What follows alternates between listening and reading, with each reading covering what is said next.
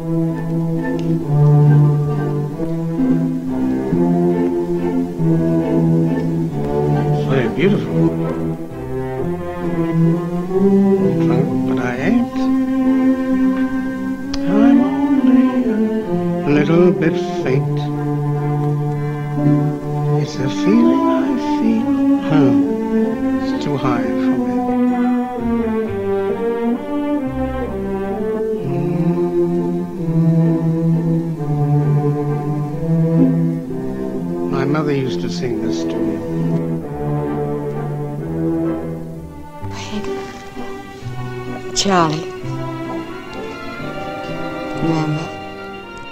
Charlie Chaplin, the artist. Modern times, les temps modernes.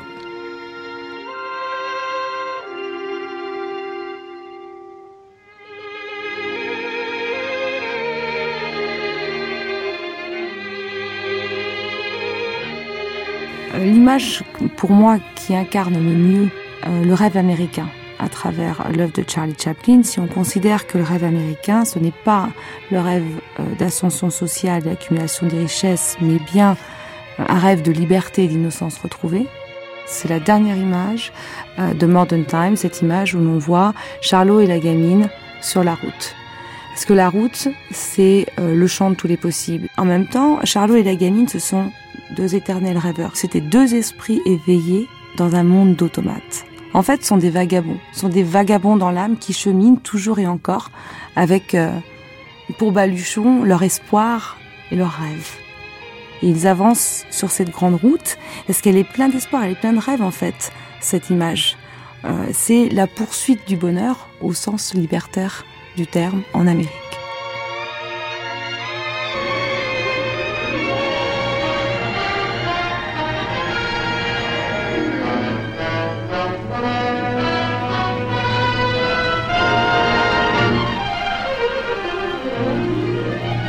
Statue of Liberty at the principal ocean gateway to the United States is a symbol of which all New Yorkers are proud because her lamp of freedom lifted high is an inspiration to the stranger as well as to every American returning home from abroad.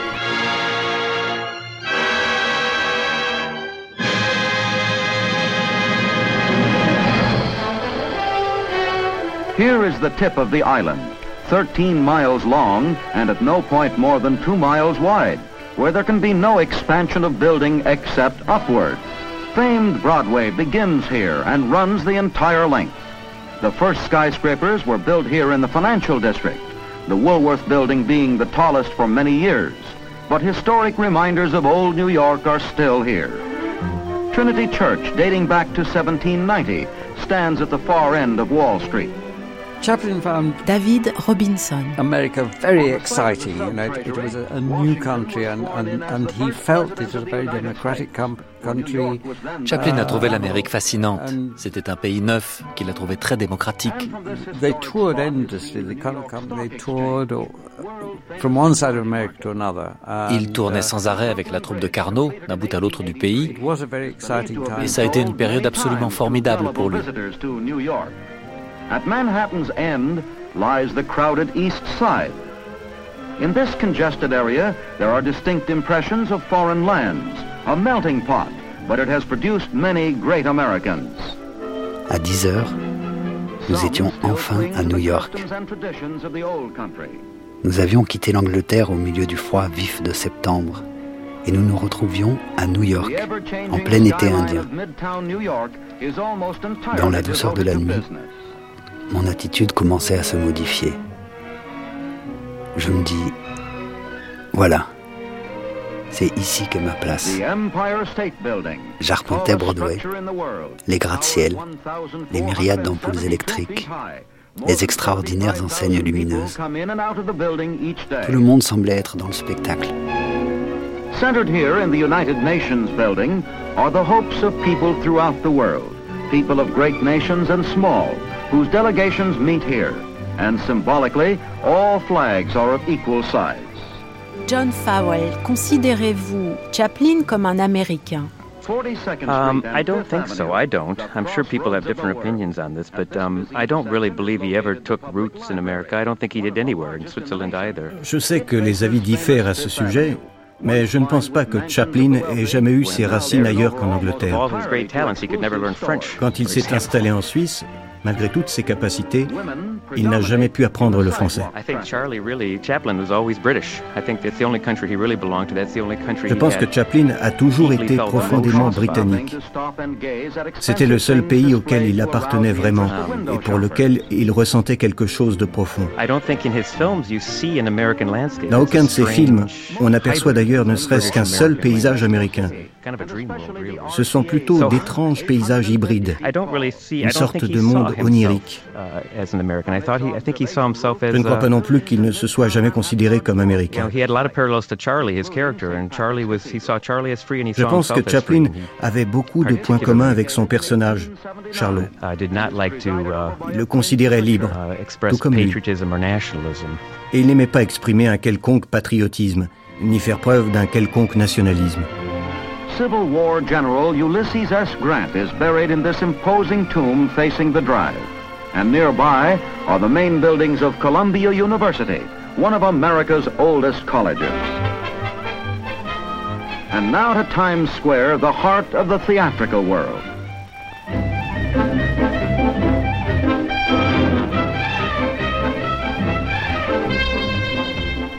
Here, the Great White Way turns night into day and attracts thousands of each day's visitors to New York, the Wonder City.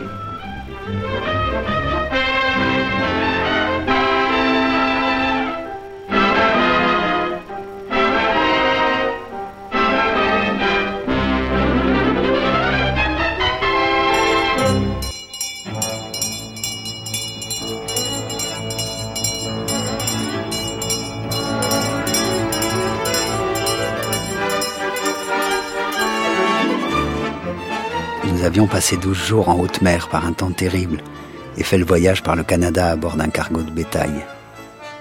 Mais j'avais le cœur léger et gai à l'idée d'aborder un autre continent. On finit par apercevoir la Terre. C'était un jour de brume et de crachin, et je commençais à me poser des questions sur les États-Unis.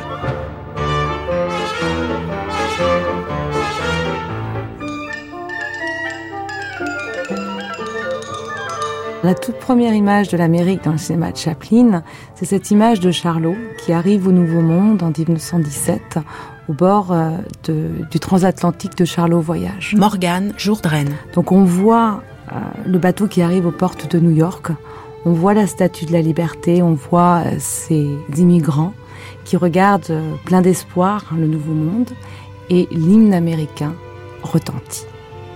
Mais quelques instants plus tard, on voit euh, des hommes et des femmes qui sont euh, sur le transatlantique et qui sont poussés, qui sont parqués euh, par le service de l'immigration. Ils sont étiquetés même comme du bétail derrière une grosse corde. Le carton qui précède, Arrivé au pays de la liberté, prend tout son sens de commentaires ironiques.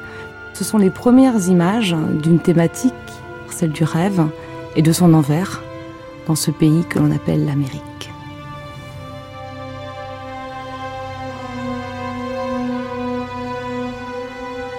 Là, c'est assez intéressant de, euh, d'opposer peut-être euh, dans l'imaginaire américain Francis Borda. Euh, la figure de l'immigrant que représente si, si, si, totalement et si complètement Chaplin à celle plutôt du pionnier que représente dans, dans, dans cet imaginaire quelqu'un comme Keaton. Voilà. regardez un film magnifique, peut-être le premier très grand chef-d'œuvre de Chaplin, qui est Une vie de chien, qu'est-ce qu'on voit dans ce film? On voit Chaplin, Charlot, euh, accroché à son, bout de terrain, à son terrain vague en l'occurrence, derrière sa palissade, et qui, euh, par mille trucs, mille gags, mille, astuces, euh, empêche qu'on qu en expulse.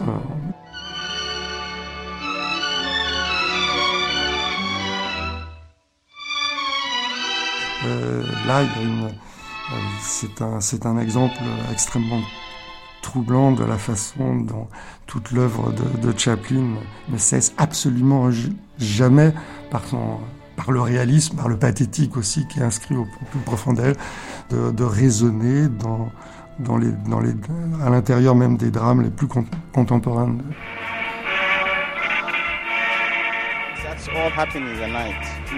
Ça se passe toujours la nuit, ça nous prend environ une heure à pied pour arriver près des quais. Il n'y a pas de chemin ouvert, tu dois faire ton propre chemin, dans la nature.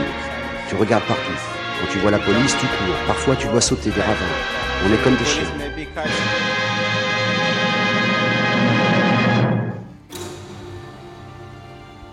I think the great masterpiece of the spirit is uh, The Immigrant, which is, you know, about a very real subject, uh, immigration to America. This was something really very shocking to do at the time, and. Uh, C'était vraiment très osé de faire cela à l'époque. C'est un moment très significatif dans son œuvre où il utilise son sens du comique dans une perspective sérieuse. Pour Chaplin, la comédie était au fond un médium comme un autre, dont on pouvait se servir pour tout. La comédie n'était pas quelque chose de nécessairement drôle.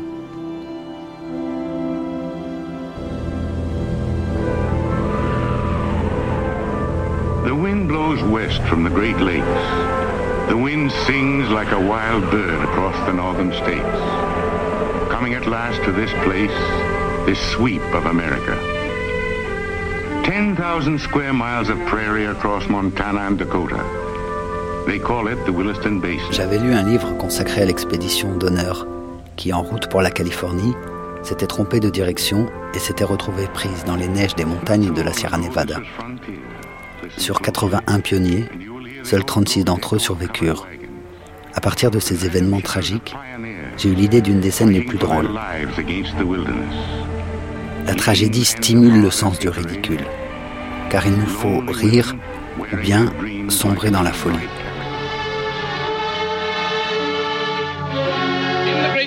Alaska was the hope and dream of wayworn men, the ruthless siren of the far north, beckoning thousands to her icy bosom. beckoning thousands to her unknown regions. The Chilkoot Pass was the great barrier to the goldfields. Over this pass, men faced untold misery and hardship. Many lost their lives. Some fell exhausted wayside. Others lost courage and turned back. But the brave went on. They began with nothing, with their bare hands and a bucket of hope, breaking the land with freedom's plow.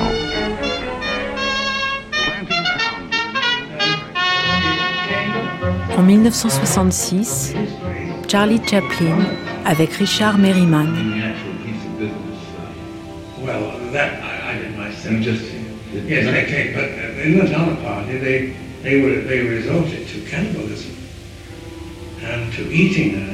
Cela vient d'une des histoires de l'expédition d'honneur.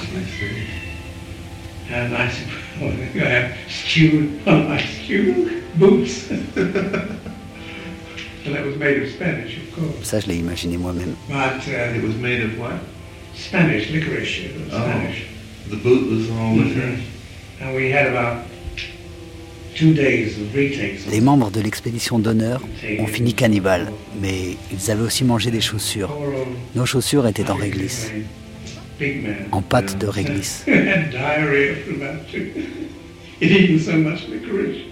On a mis deux jours à tourner la scène. Je ne me souviens plus de son nom, un grand type. Il en a tellement mangé qu'il a eu la diarrhée.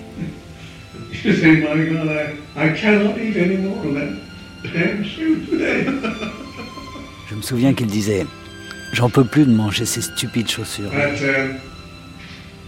Oh yes, all the business came out of the moment we got the idea of boiling my own shoe. I was little quand on a eu l'idée de la faire cuire, j'ai un peu hésité. Je me suis demandé si ça n'allait pas un peu trop loin.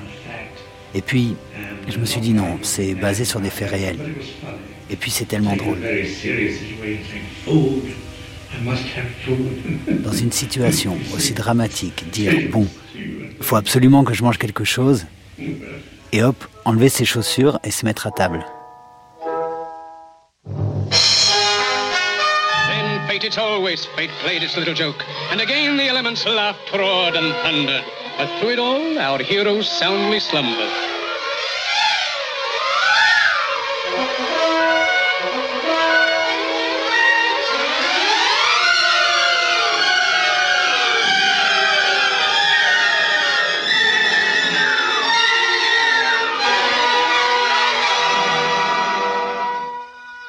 Then came the dawn. Est-ce que vous vous souvenez, Pierre Paché, de la première fois que vous avez vu un, un film de Chaplin? Là, là j'ai un peu oublié, mais euh, euh,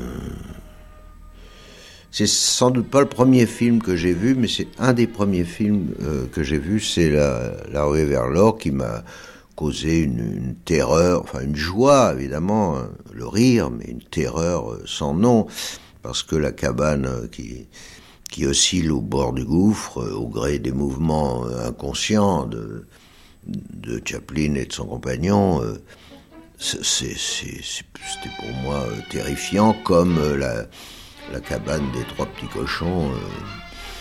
De, bon, et en général, tous les contes, ça a la, ça a vertu du conte, vertu terrible et, et envoûtante, qu'on n'oublie pas.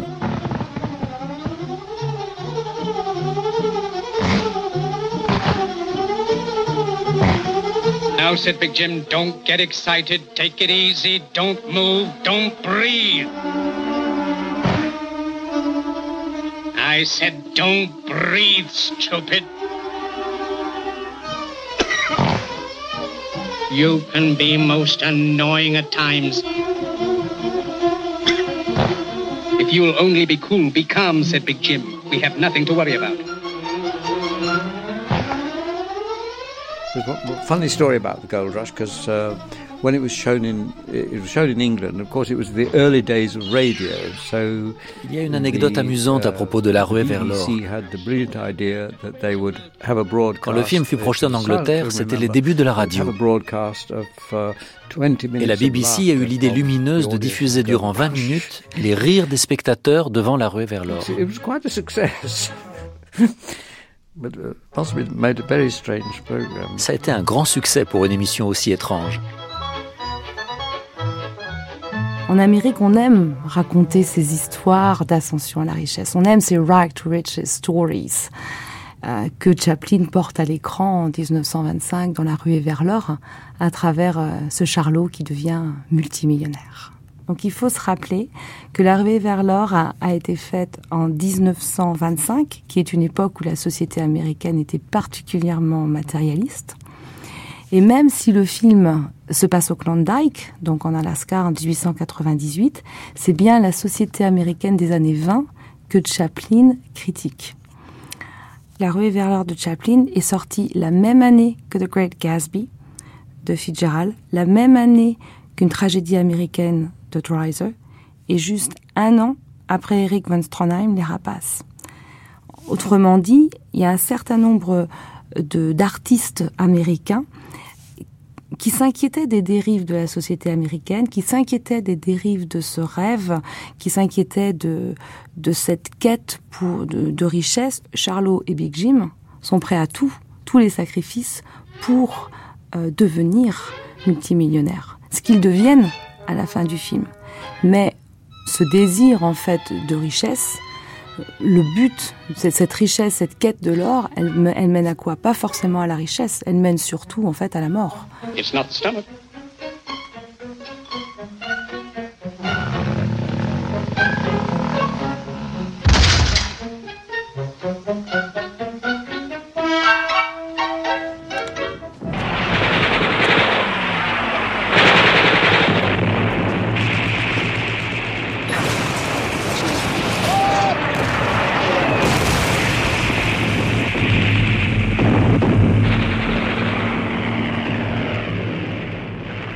Le, film euh, Charlot Soldat, euh, il, prend, il fait un film où il parle pas de la guerre, il monte un soldat dans les tranchées. Yves Durand. Euh, il prend le pari du soldat, puis il montre la réalité du soldat.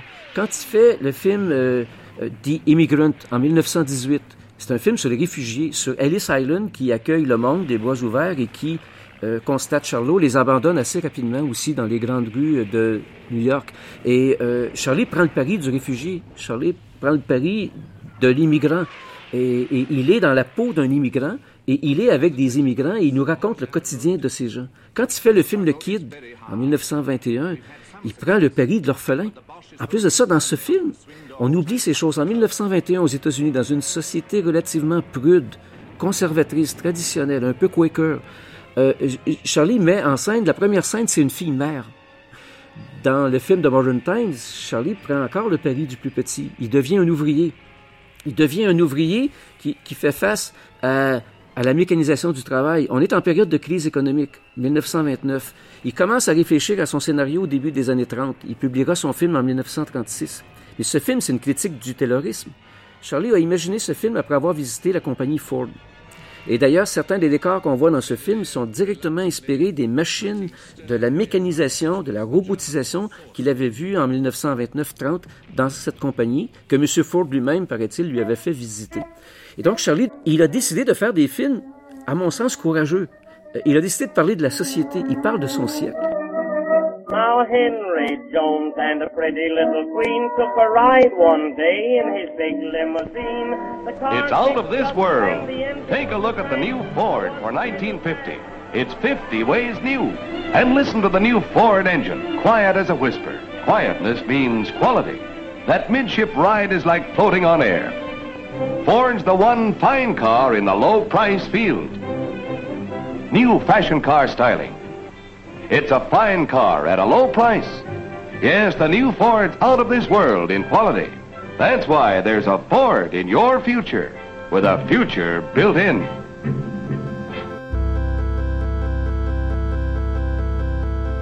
La ville est associée dans l'esprit américain au mythe du progrès, est associée au magasin et également à l'usine.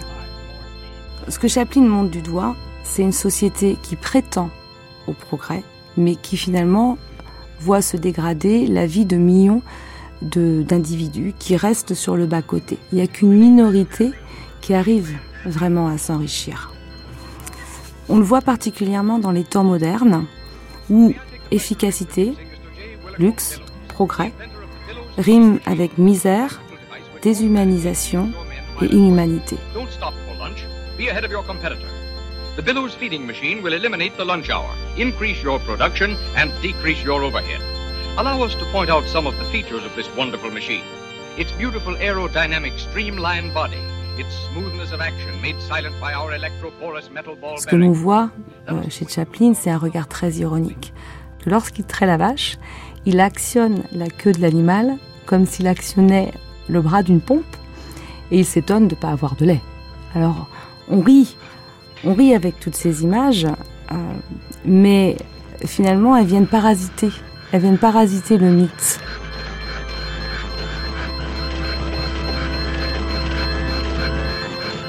Chaplin ne nie pas les plaisirs de la société de consommation.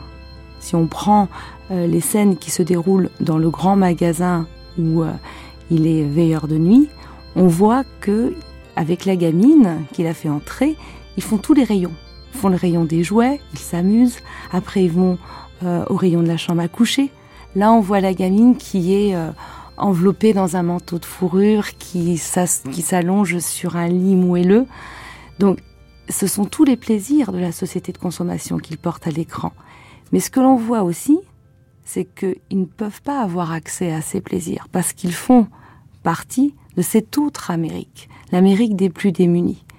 Une Amérique que Chaplin porte à l'écran dans les scènes qui suivent à travers les cambrioleurs. Les cambrioleurs qui rentrent dans le grand magasin.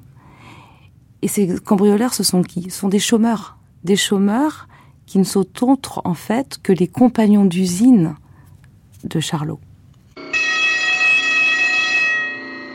Section 5, give it the limit.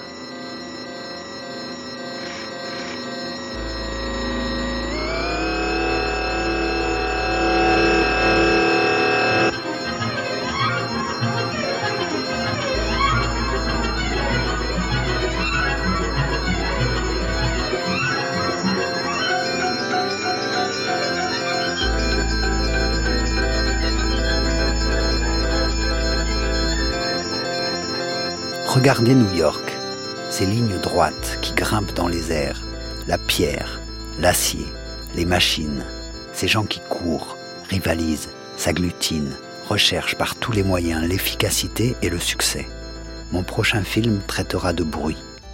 Mon prochain film traitera du bruit, de la course perpétuelle, du culte de la réussite et du rendement. Que nous reste-t-il comme espoir face à ça? Quand on voit ces aventures, ces, péripéties euh, dans, les temps modernes, Charlot est tout sauf un héros euh, révolutionnaire dans ce film. Il ramasse par hasard un drapeau rouge, ce qui est tout sauf un, modèle euh, d'engagement prolétarien. il est même exactement le contraire. C'est un collaborateur, un jaune, il trahit ses, compagnons de cellule, il, c'est un briseur de grève, il ne comprend rien à, ce qui se passe autour de lui, dont tout sauf le, prototype du héros révolutionnaire de l'époque. En fait, ce qui se passe, c'est que euh, Charlot n'a absolument euh, aucune conscience de classe, c'est un anarchiste, un individualiste, donc c'est tout sauf un exemple pour, pour la classe ouvrière. Euh, sur cette question, euh, Roland Barthes a écrit un très beau texte, euh, Le pauvre et le prolétaire. Et c'est justement ça, dit Barthes, qui fait en réalité la force révolutionnaire du film.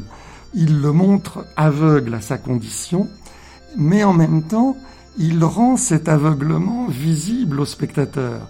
Barthes a cette très belle formule, il dit Voir quelqu'un ne pas voir, c'est la meilleure façon de voir euh, ce qu'il ne voit pas. Ce qu'il nous donne à voir, c'est le prolétaire encore aveugle et mystifié, défini par la nature immédiate de ses besoins et son aliénation totale aux mains de ses maîtres, patrons et policiers. Pour Charlot, le prolétaire est encore un homme qui a faim. Englué dans sa famine, l'homme Charlot se situe toujours juste au-dessous de la prise de conscience politique. Cet homme ne rejoint la condition ouvrière qu'au moment où le pauvre et le prolétaire coïncident sous le regard et les coups de la police. Mais c'est précisément parce que Charlot figure une sorte de prolétaire brut, encore extérieur à la Révolution, que sa force représentative est immense. Aucune œuvre socialiste n'est encore arrivée à exprimer la condition humiliée du travailleur avec autant de violence et de générosité. En somme, c'est pour cela que l'homme Charlot triomphe de tout. C'est parce qu'il échappe de tout, rejette toute commandite et n'investit jamais dans l'homme que l'homme seul. Son anarchie discutable politiquement représente en art la forme peut-être la plus efficace de la révolution. Roland Barthes, mythologie. L'usine, c'est l'autre symbole du progrès qui est associé à la ville. C'est cet autre temple de l'Amérique dominante. Et l'intertitre du début résume cette idée. C'est une histoire d'industrie, d'entreprise individuelle, l'histoire d'une humanité à la recherche du bonheur. En d'autres termes, travail, obéissance et croyance en la pérennité du rêve américain. Mais ce que nous montre Chaplin, c'est que l'usine est devenue un lieu d'exploitation et un lieu d'aliénation de l'individu. Il pense la modernité, il pense l'accélération des rythmes sociaux, il pense les nouveaux, les nouvelles tensions entre les riches et les pauvres, il pense le, le rapport à la, à la violence. Comme disait, euh, comme disait Louis Deluc, Chaplin a quelque chose à nous, à nous dire et il nous dit quelque chose du monde dans lequel, euh, dans lequel nous vivons. Que chaque moment de l'histoire du XXe siècle José Moore. est scandé par un film de, de, de, Charlot. Le rire de Charlot est un rire qui est dans l'histoire. Oh, I'm going to take you to Coney Island. Yeah? Yes, I'm going to ride on the shoot to shoot. And you know, in the dark mill? 1927, le chanteur de jazz, premier film parlant. Blue sky, smiling at me, me, me, me, nothing but little blue sky. Do I see? Do, do, do, do, do. Bluebird singing a song, nothing but little bluebird all day long. You like that slapping business? Never saw the sun shining so bright, never saw things going so right. Noticing the days hurrying by when you're in love, oh, don't they fly? Blue days, of them gone.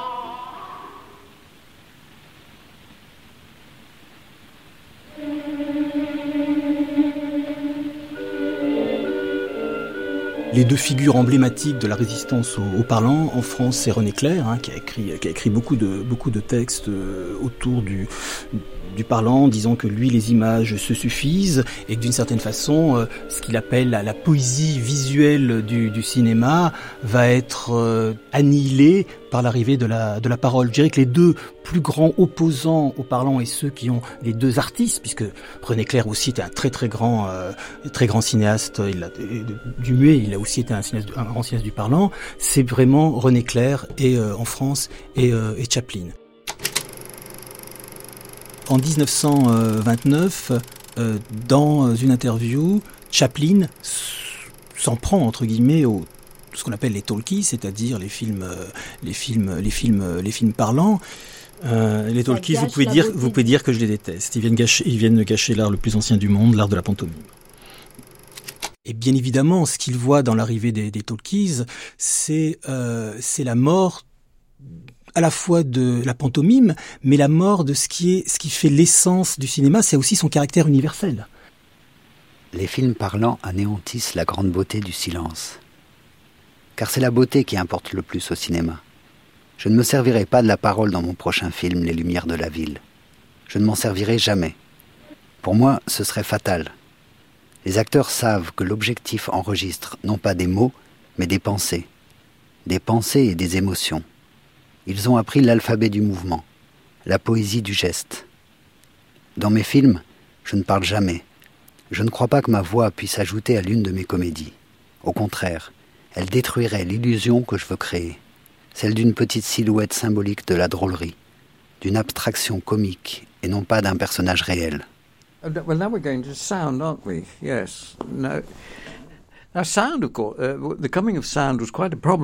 L'arrivée du cinéma parlant a évidemment posé problème à Chaplin. Parce qu'il était devenu la figure universelle, et pas seulement au cinéma. Il était connu, reconnu, apprécié et aimé dans le monde entier en Inde, en Chine, au Népal, partout.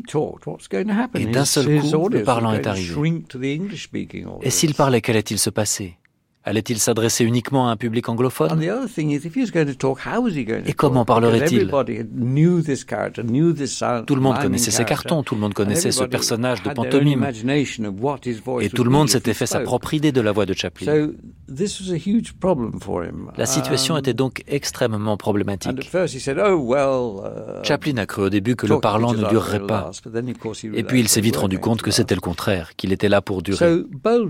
Et donc très audacieusement, il a tout simplement réalisé un nouveau film muet. Il y a ajouté de la musique, une musique très subtile qu'il avait lui-même composée à la grande surprise générale, et des effets sonores comiques, mais aucun dialogue. Ce film, c'était Les Lumières de la ville. Et là encore, ce fut un triomphe. Chaplin se permet même le luxe de tourner en dérision le cinéma euh, parlant. Sam Sturze. Les lumières de la ville sont sonorisées. Il y a une bande son. Vous saviez, avant le cinéma parlant, on avait euh, un pianiste qui venait jouer la, partition. À partir de, ces années-là, les films sont euh, synchronisés avec le, le, son et dans la scène d'ouverture qui est l'inauguration par les notables locaux d'une nouvelle statue. Euh, dans les bras de, de laquelle s'est réfugié le petit vagabond qui, qui dort. Et on a cette scène absolument merveilleuse où euh, il y a ces discours avant l'inauguration. Et là, dans la bande son, Chaplin euh, joue de la guimbarde pour mimer les discours qui sont des discours en quelque sorte inaudibles. On sent bien que les personnages sont en train de, de parler, cette musique mime leur euh, langage, on a une, une quasiment une, une, voix qui apparaît mais on comprend absolument rien. Et là, manifestement, Chaplin se joue de ces débuts chaotiques du, du parlant et dit c'est, c'est, bien le, le cinéma qui parle mais finalement on comprend rien à ces, à ces paroles, ça reste, euh, ça reste inaudible.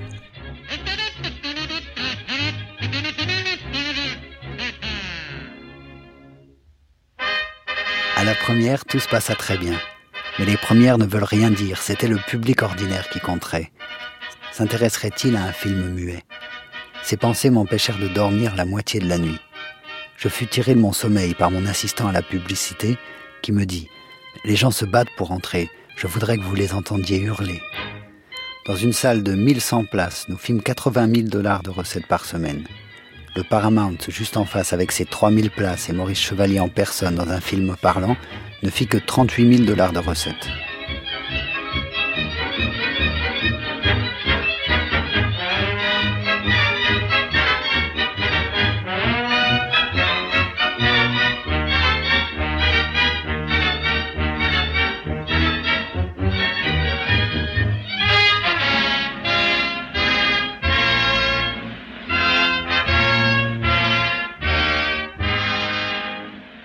Chaplin, même si c'est un film muet, ne s'est pas privé de quantité d'effets sonores. Vous avez, vous avez, par exemple, quand il y a un coup de feu qui est tiré, on entend le coup de feu. Quand il y a le millionnaire qui s'affale sur le piano, ça sonne. Il y a même, il y a même des gags qui dépendent absolument de la bande sonore. Si vous passez les lumières de la ville sans la bande sonore, vous n'y comprenez absolument rien. Vous comprenez pas le gag du sifflet avalé. Vous ne comprenez pas, euh, vous ne comprenez pas même dans la séquence introductive. Vous, ne comprenez pas vous ne pouvez pas comprendre tout simplement parce que vous n'avez pas entendu l'hymne, l'hymne américain. Et justement, là, la porte claque, mais on ne l'entend pas.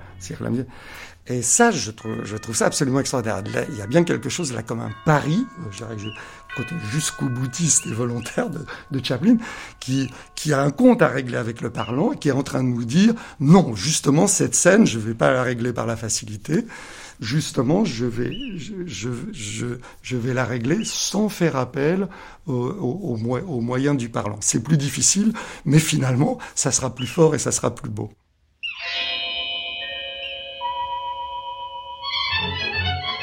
Jacques Tati, 1962, dans un entretien avec Stutz Terkel. Well, I think, I think what is important in the situation je pense que ce qui compte le plus actuellement dans l'industrie du uh, cinéma, c'est que cette industrie uh, devienne tout aussi importante que n'importe quelle autre industrie.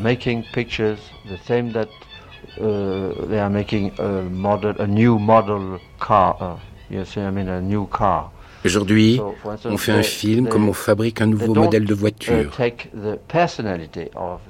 Je veux dire qu'on ne prend plus en compte la réalité humaine. Dans le cinéma américain, tout le monde est parfait. Personne ne fait d'erreur. Eh bien, en ce qui me concerne, J'espère toujours faire des erreurs. Prenez par exemple un grand hôtel. Uh, Chaque chambre est toujours très bien conçue, avec une salle de bain merveilleuse, plein de soleil dans la chambre, et une radio d'une qualité de son irréprochable. Tout est fait pour vous satisfaire. Eh bien, moi, ce qui m'intéresse, c'est le moment où la douche va s'arrêter de fonctionner. Enfin, quelque chose va aller de travers. Parce qu'alors, je pourrais voir arriver un petit bonhomme tout simple pour la réparer. Parce que c'est quand ce petit bonhomme rentre avec son matériel pour réparer cette douche? Que réapparaît la vraie vie. Je pense que les gens ont besoin encore plus aujourd'hui qu'hier d'avoir un vrai sens de l'humour. Comment est né Hulot uh, De l'observation des gens que je croise dans la rue.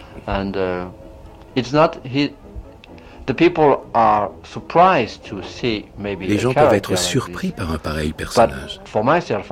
Mais moi, pas du tout. Parce que moi, j'ai choisi mon Monsieur Hulot dans la rue. Mais si vous regardez autour de vous, à Chicago uh, ou à New York, Parmi tous ces gens qui vendent des frigidaires ou des aspirateurs, il y a beaucoup plus de Monsieur Hulot qu'on ne l'imagine. Une question à propos de vous et de M. Hulot. On vous a souvent assimilé l'un à l'autre. Est-ce que cela vous gêne Je veux dire, sur le plan de votre personnalité, est-ce que vous finissez par vous perdre en lui?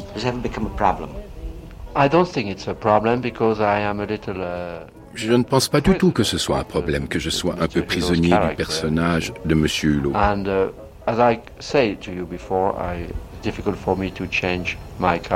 Par exemple, je ne pourrais jamais changer de voiture. Je ne peux pas dire du mal des autres, mais ce serait impossible pour moi de rouler en Rolls avec un chauffeur et avec quelqu'un qui m'ouvrirait la portière.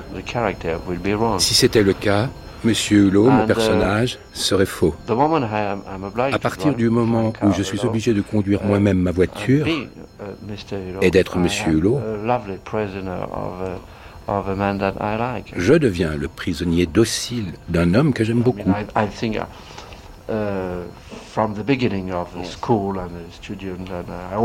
Vous savez, dès le début de ma scolarité, uh, j'étais déjà un peu Monsieur Hulot. Pas complètement, mais un peu. Écoutez, hier par exemple, j'étais à Londres. Eh bien, quand je suis arrivé ce matin, j'ai trouvé ma clé d'hôtel dans ma poche.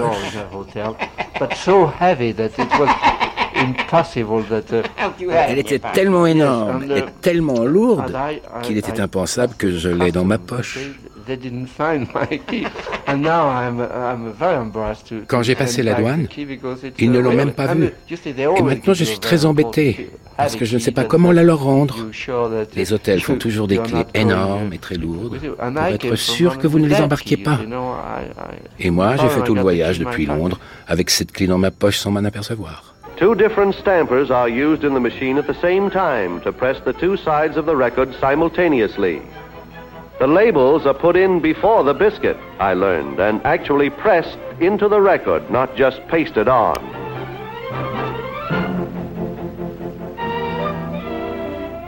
Many presses working at the same time turn out many records together to satisfy the music-hungry thousands. The edge of the record is carefully polished. After this is finished, comes a listening test when the record is actually played for expert ears.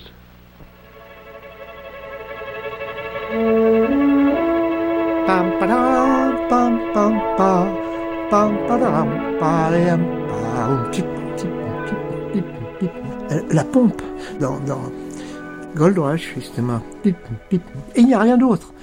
Lorsqu'il est dans la neige, qu'il marche avant que le, que l'ours ne le suive. Pierre et Tex. Si on attend, on attend, et l'ours arrive. Et ça c'est formidable parce que c'est d'une intelligence rare parce que la musique fait partie de l'image complètement. Ce qu'a fait Tati ensuite, il a repris l'idée de faire que l'univers sonore soit aussi intéressant que. Mais Tati était quelqu'un qui bredouillait. Et dans, dans, dans ses choix sonores, c'était aussi un bredouillage, c'est-à-dire, ou un bredouillement, je ne sais pas comment on peut dire. Mais en tout cas, c'était quelque chose qui, qui était dévastateur parfois. Par exemple, il voulait qu'on entende tout. Or, euh, on est arrivé jusqu'à avoir 18 pistes sonores qu'il fallait mixer. Ah oui, mais ça, j'ai pas entendu, il faut sortir ça. Oui, mais si on sort ça, oui, on, va tuer tel autre son. Non, non, non, non. il voulait tout entendre, c'était un galimatia épouvantable. Et, et Chaplin a toujours su, lui, conserver l'essentiel. Et ça, au fond... Euh, on est à une...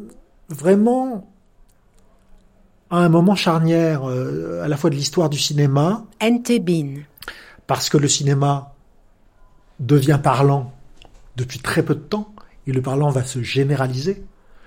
Donc le fait de rester muet est une sorte de rébellion, de révolte contre une tyrannie technologique euh, par l'industrie. Donc une manière aussi de dire moi je suis artiste, j'ai le pouvoir, puisque je suis populaire, de faire entendre euh, mon opinion, et donc je vais rester dans le cinéma muet, qui est pour moi le cinéma pur. Et il le dit, donc en, affichant une sorte d'arrogance, Chaplin se rend compte que sa conception de l'artiste romantique du 19e siècle est en train d'être euh, métamorphosée, malgré lui, par une avancée technologique qui est celle du parlant. Donc, ça veut dire quoi? Ça veut dire qu'à partir des Lumières de la ville, et encore plus à partir de, des temps modernes, Chaplin, désormais, il n'est plus l'artiste tout seul face au monde et qui transforme le monde, il est un artiste dans le monde. Et c'était une catastrophe. Les gens riaient pas, ils partaient avant la femme. Charlie était blême. À la sortie, il a dit, au départ, la salle était à demi-vide. Quand elle sera pleine, tout le monde rira. 1996, Georges Spelvin, dans un entretien avec Noël Simsolo. Personne ne riait ce soir-là car le film n'avait été vendu encore nulle part. Et le patron de cinéma n'a pas arrangé les choses en disant c'est bien, mais quand est-ce que vous allez faire un film parlant? C'est ce que tout le monde attend de vous. On avait même de mal à obtenir une salle pour les grands premières. C'est vous dire, moi, j'avais fait la bêtise d'amener une petite amie à l'avant-première. Elle m'a dit que le film faisait un peu vieillot. Charlie n'a pas entendu, mais j'ai préféré rompre avec elle.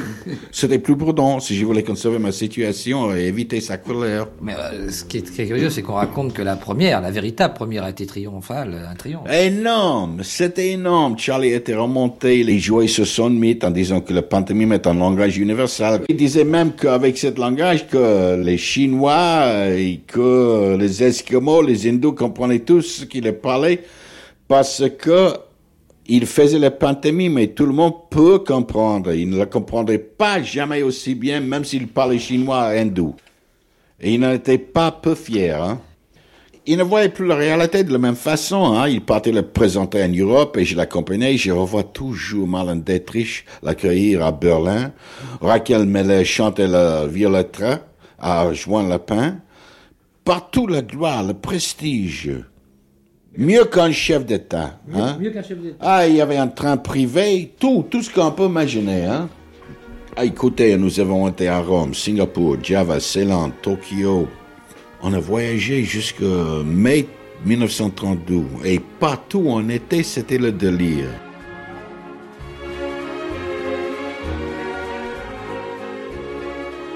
Je comptais maintenant me rendre à Londres pour y présenter les lumières de la ville. Pendant que j'étais à New York, je voyais beaucoup mon ami Ralph Barton, un des rédacteurs du New Yorker qui venait d'illustrer une nouvelle édition des contes drôlatiques de Balzac.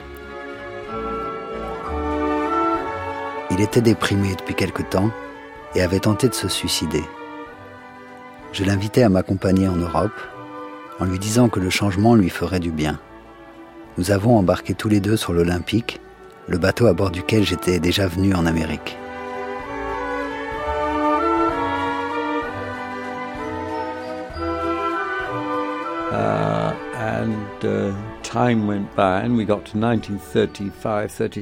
Et puis du temps a passé. Uh, Nous sommes en 1935-36 uh, et Chaplin repart pour une tournée mondiale, au cours de laquelle il réfléchit beaucoup sur la façon dont le monde était en train de changer et sur ce qui lui déplaisait, l'automatisation, toutes ces grandes questions qui le préoccupaient et qui nous inquiètent toujours autant. Et il a fait les temps modernes. Cette fois encore, uh, c'était un film muet. Et ce n'est qu'à la toute fin qu'on entend sa voix, pour la première fois. 1936, les temps modernes. Le cinéma parle depuis quasiment euh, dix ans. Et là, il faut se mettre une seconde à la place de, du public euh, le public qui attend chaque nouveau film de, de Chaplin. Euh, souvenez-vous, au début, en 1914, euh, le, public qui était fidèle avait le droit à une nouvelle comédie chaque semaine, quasiment. Et là, il n'y a pas eu de, de nouveaux films depuis Les Lumières de la Ville, depuis 1931. On, a attendu cinq ans. Le cinéma a connu une révolution avec le, le parlant qui est désormais maîtrisé. Et public est en droit d'attendre, euh, d'entendre la voix de, Chaplin. Et si vous vous souvenez de, de l'histoire, On a entendu quelques voix dans le, dans le film et c'est important de le, de le rappeler parce que euh, Chaplin, le, visionnaire, Chaplin qui suit de près toutes les évolutions euh, technologiques, introduit un, un élément de, de la technologie qui n'existe pas encore dans la réalité. C'est la télévision. Euh, vous vous souvenez que dans la scène de l'usine, le directeur de, de l'usine s'adresse à ses employés sous la forme d'une télévision. Le deuxième moment où on entendra une voix dans le, les temps modernes, c'est euh, à travers la radio. C'est cette scène euh, euh, où la, la, femme du pasteur vient rendre visite à, à, à Chaplin, euh, à Charlot en, en prison et euh, dérangée gastriquement et pour couvrir euh, ces, ces, bruits d'estomac, euh, on allumera la radio et là on entendra une, euh, une voix. Il faudra attendre la fin du film pour pouvoir entendre sa voix.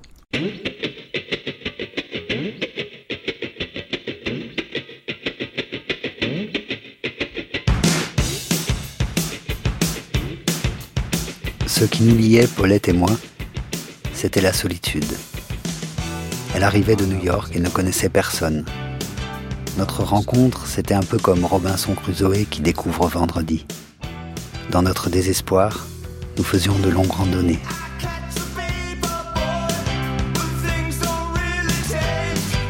Il rencontre une femme qui est son alter ego.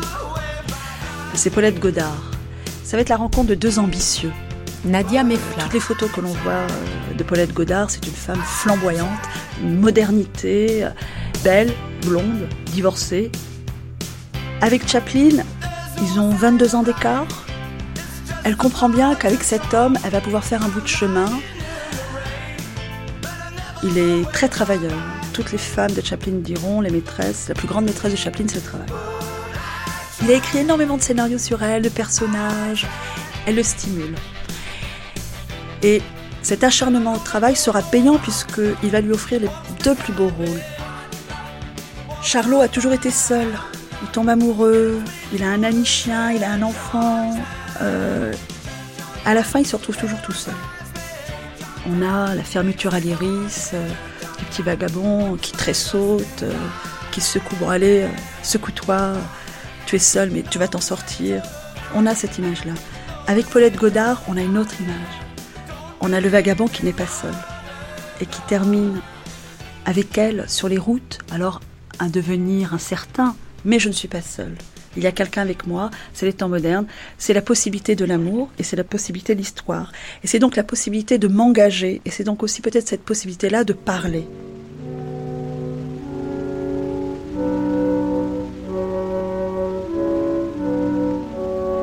Paulette avait à mes yeux quelque chose d'une gamine. Ce serait merveilleux de capter cela à l'écran. J'imaginais la rencontre de Charlot et de cette gamine. Deux compagnons de jeu, complices et joyeux. Deux âmes innocentes dans un monde d'automates.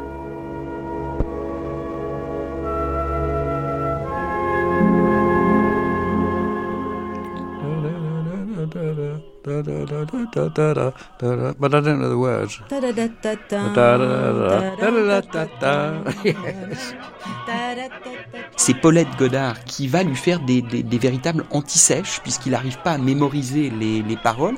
Elle va lui écrire sur ses manchettes les paroles de, la chanson ça lui permettra de garder sa, place de serveur dans ce restaurant. Charlot est très content de l'idée de, Paulette et il, fait une entrée de scène absolument merveilleuse où très généreusement il ouvre grand les, les bras et dans cette générosité il perd ses manchettes, il perd le texte de ses paroles.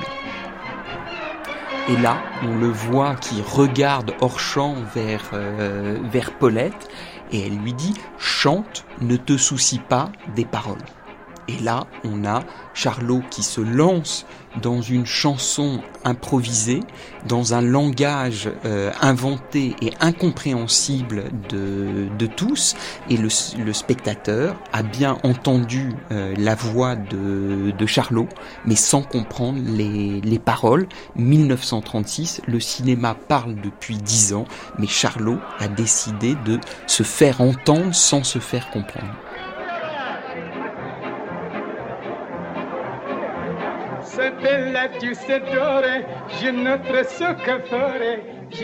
When I've been to the toilet again, I'm sorry about that.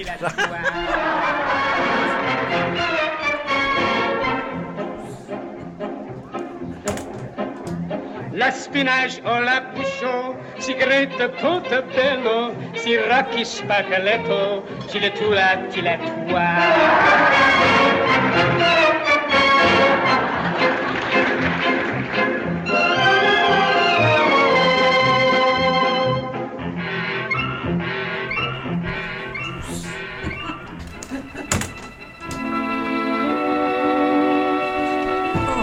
Chaplin.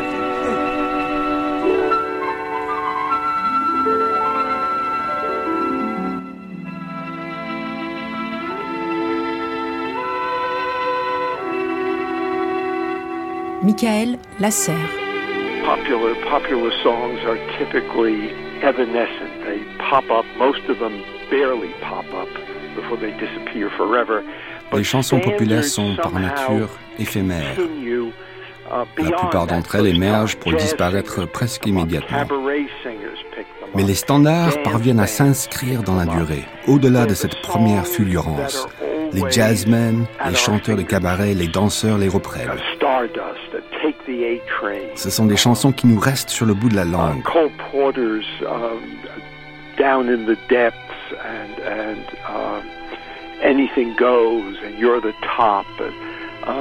Smile by Charlie Chaplin. Smile de Charlie Chaplin. C'est une chanson merveilleuse. Elle provient d'un film des temps modernes. C'est la musique de l'histoire d'amour entre Paulette Godard, la très jeune, très belle et fraîche Paulette Godard, et Charlot.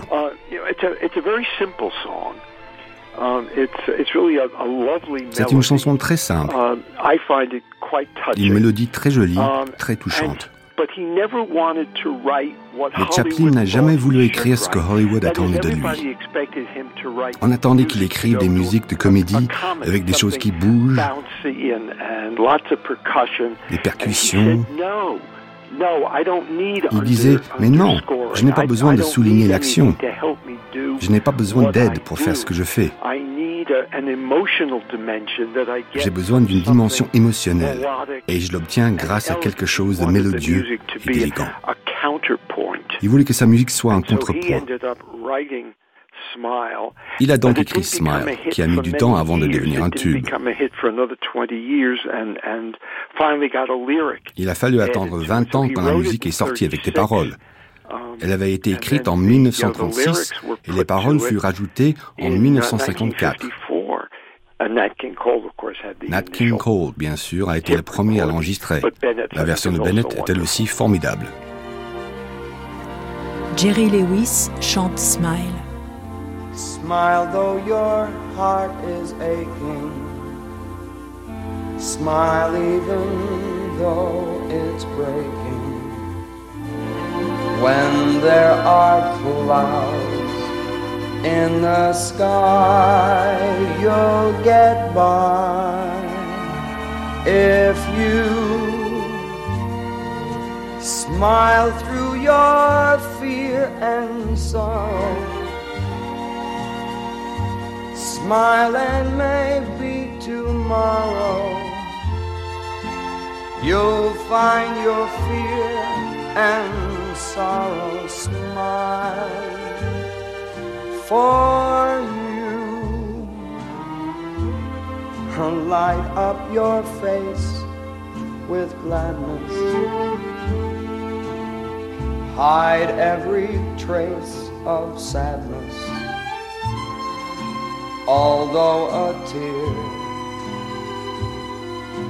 may be ever so near, that's the time. You must keep on trying. Smile, what's the use of crying? You'll find that life is still worthwhile if you'll just smile.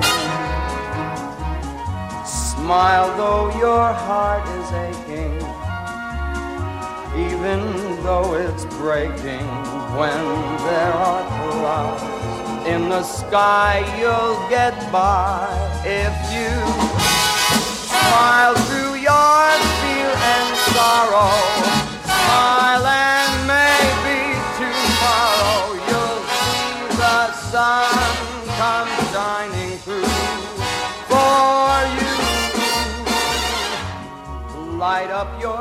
Jean-Luc Godard, 1980, dans un entretien avec Dick Cavett. Jerry Lewis, I think is one. Uh, I've seen his ah, Jerry Lewis. Movie, Hardly Working, which is, J'ai vu son dernier film, Hardly Working. And to me, he's a great director. Pour moi, il est plus un peintre qu'un cinéaste. Si ça se trouve, il ne le sait pas lui-même. Pour moi, il est l'héritier de Harry Langdon, de Buster Keaton et de Chaplin. Il travaille avec l'espace. Il ne fait pas de travelling comme ces réalisateurs soi-disant modernes qui se donnent beaucoup de mal pour faire des choses très élégantes avec la caméra.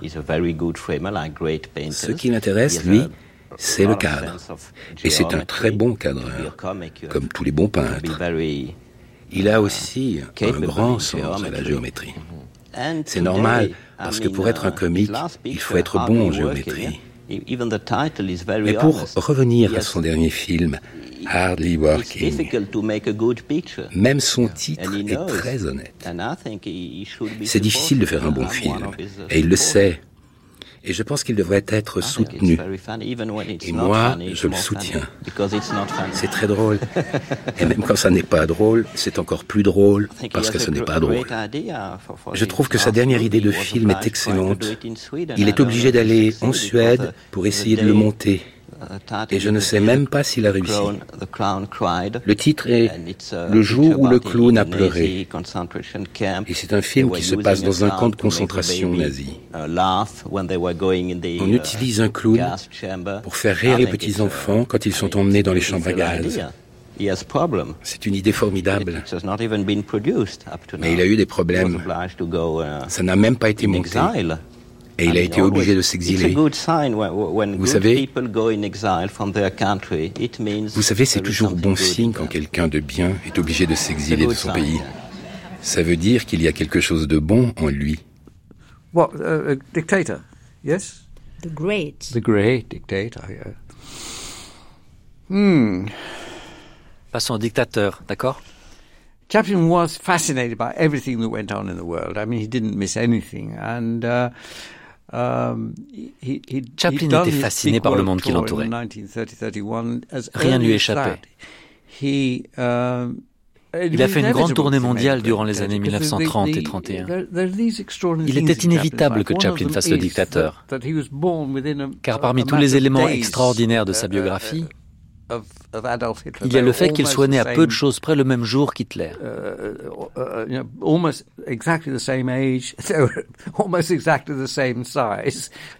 Hitler et Chaplin avaient donc presque le même âge. Mais aussi presque la même taille et encore presque la même moustache, sauf que celle de Chaplin était fausse, à l'inverse de celle d'Hitler. Certains allaient même jusqu'à dire qu'Hitler avait copié la moustache de Chaplin, plutôt que celle de son père, qui était plus épaisse.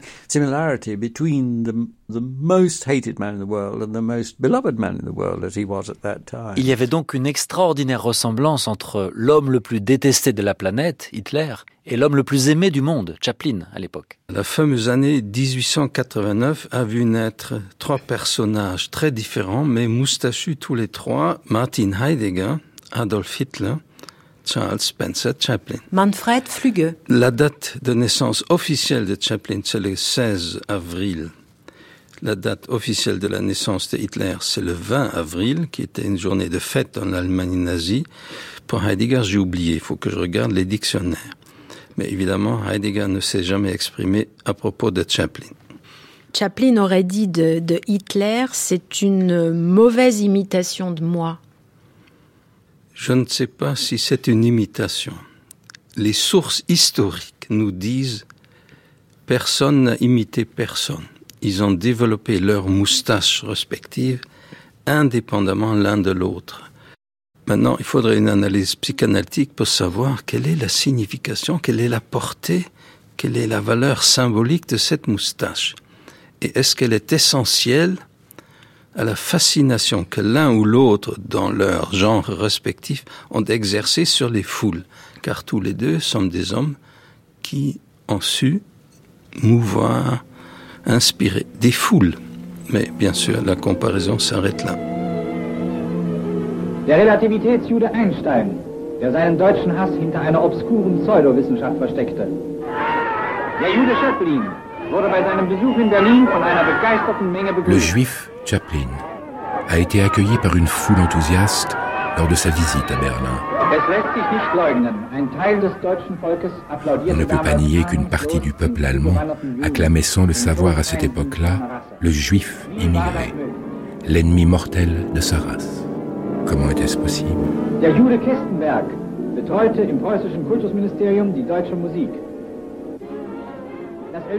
Charlie Chaplin a commencé en Allemagne comme une rumeur.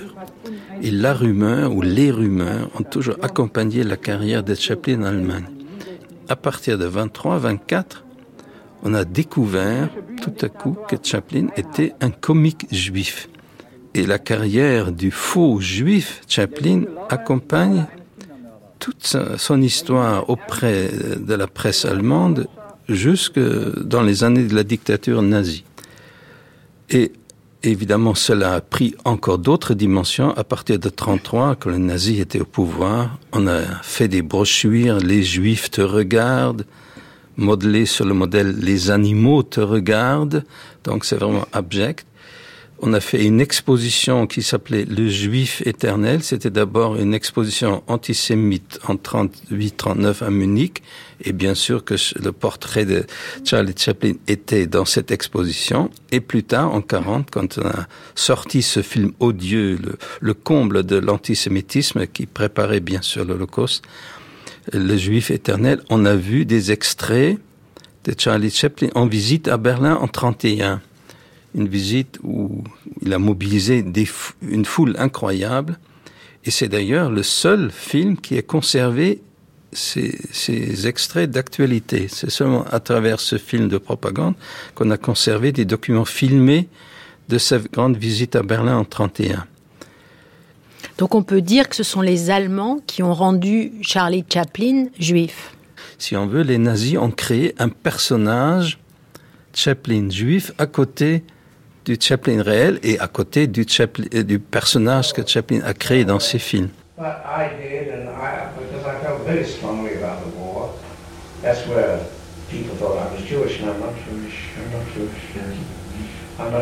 J'étais extrêmement inquiet pendant la guerre.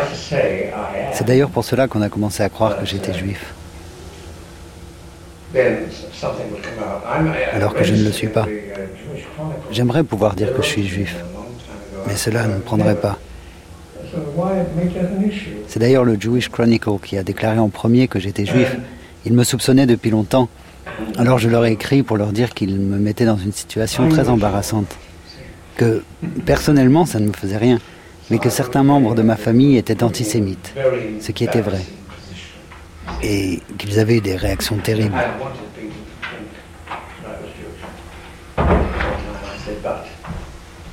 I have certain relatives who are anti-Semitic, which is true. Oh, je leur ai donc dit, je ne suis pas juif, mais gardez ça pour vous.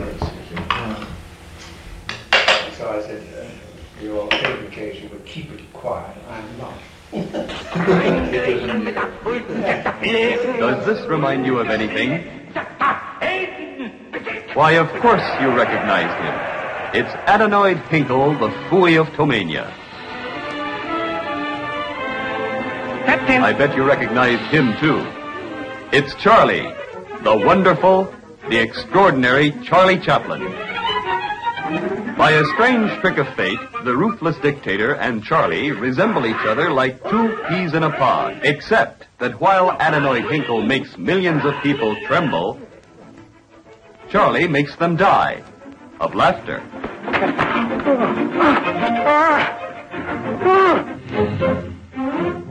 And now for the other great characters in our story.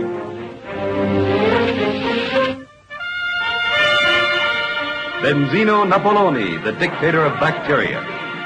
Here is Field Marshal Bismarck Herring, Hinkle's right hand.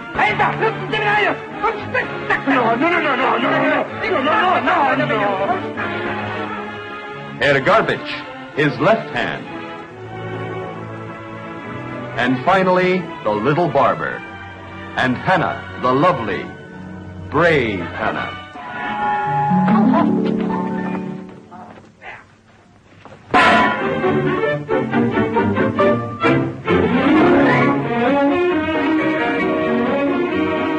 Le dictateur est un film unique, c'est un apax, comme on dit, quelque chose qui, qui, n'a ni avant ni après, qui n'a eu lieu qu'une fois. Il n'y a pas d'exemple. Jean Narboni. D'un film qui, euh, contemporain, même anticipateur d'une catastrophe, soit allé euh, aussi loin. Donc il est unique parce que il l'a fait à un moment où personne au monde n'aurait été capable de le faire. Il a pour la première fois fait prononcer, fait écrire, fait raturer, fait prononcer le mot juif, ce qui à cette date était tabou absolu euh, dans l'industrie cinématographique. Il existe des films anti-nazis, film de Borzegui qui est contemporain, et où, pour aborder le côté racial, on dit oui, les gens euh, qui ne sont pas de la race qu'il faudrait, etc., parce qu'il ne faut pas prononcer ce nom. Donc là, il est le seul à le faire à cette époque, il est le seul à faire ce film, et il est tout de même euh, la seule personne cinématographique, politique, humaine à avoir affronté le Troisième Reich au présent. Euh, de la même façon que quelques années plus tard, ce qui euh, prouve une sorte de continuité politique, il s'en prendra également à l'Amérique, dans le roi New York.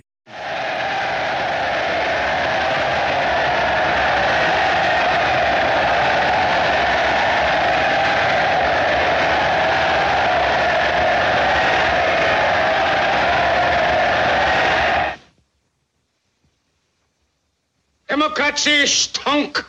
Democracy is fragrant. Liberty stunk. Liberty is odious. Free sprechen stunk. Freedom of speech is objectionable. L'organisation du discours euh, est celle d'un dirigeant révolutionnaire. Enfin, c'est typique. Un, euh, nous étions à genoux, maintenant nous sommes debout. Euh, deux, nous allons redresser le pays. pour cela, il nous faut le courage du peuple, il nous faut de l'armement, il nous faut une politique démographique importante, donc la natalité, les femmes, les, les vaches, avec des races de vaches indiquées, etc. Là, il est embrasé par la haine, il menace tous les pays. When you did uh, Hitler, you, you studied a great deal to do Hitler, didn't you? No, I, I don't study much anything. I, I rely on my instincts because human nature is pretty well the same. I didn't have to. I wanted to read a column about Hitler, and you had it. Well, didn't I? Je n'ai jamais vraiment étudié quoi que ce soit. Well, I, I, one time I wanted to see Je faisais confiance à mon instinct parce que la nature humaine est assez fiable. Je n'ai pas eu besoin de lire ou de me documenter sur lui.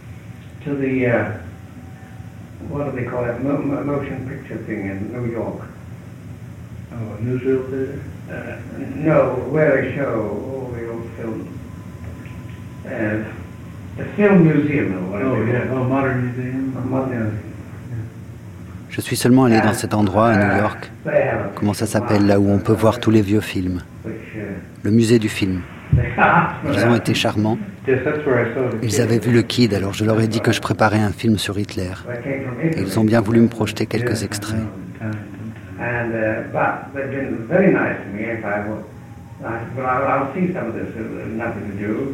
I told her I, I thought of making a movie about Hitler. And I, saw a lot of stuff and I could only see this ridiculous. I knew about and I didn't want to know that. Just this massive man, crowd. J'ai donc découvert ce bonhomme ridicule, ce fou qui hurlait au milieu de la foule. J'ai trouvé que c'était un type épouvantable, sans aucun humour. And uh, I didn't, everything that I naturally, a man in his position would be very fretful. Je me suis dit qu'un homme dans sa situation devait sûrement être un trouillard, terrifié en permanence, et qu'il devait avoir besoin de quelqu'un sur qui se reposer. Et j'étais à peu près sûr que c'était ce gros type, Göring.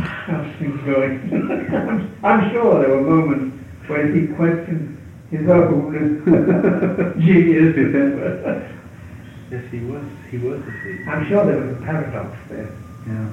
Where, where he was so effete and, and, and fearful of everything, where he got the power, he got that Il y avait là quelque chose de très paradoxal dans le fait qu'il était veule et avait peur de tout, et qu'en même temps, il avait le monde à ses pieds. Um, there's always a paradox to this. I like paradox. Il y a toujours quelque chose de paradoxal. J'adore les paradoxes dans les films, dans les histoires.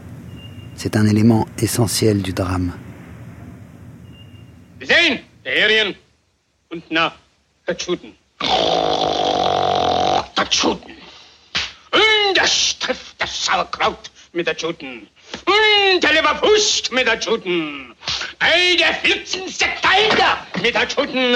Ey, der Fluttensack der Klärten. Das Strängelächeln mit der Hultensack der Fläten. Und der Blätzensack der Elten. Besick, Besick. Tatschuten. Mm, Tatschuten. His Excellency has just referred to the Jewish people. Pour moi, la chose la plus drôle au monde, c'est le ridicule des imposteurs et des gens haut placés imbus d'eux-mêmes. Plus l'imposteur auquel vous vous consacrez est de taille, plus vous avez de chances de faire un film drôle, et il serait bien difficile de trouver un imposteur plus grand qu'Hitler. C'est la plus belle cible du monde pour la satire et la dérision. C'est pour cette raison que j'ai pris beaucoup de plaisir à faire le dictateur.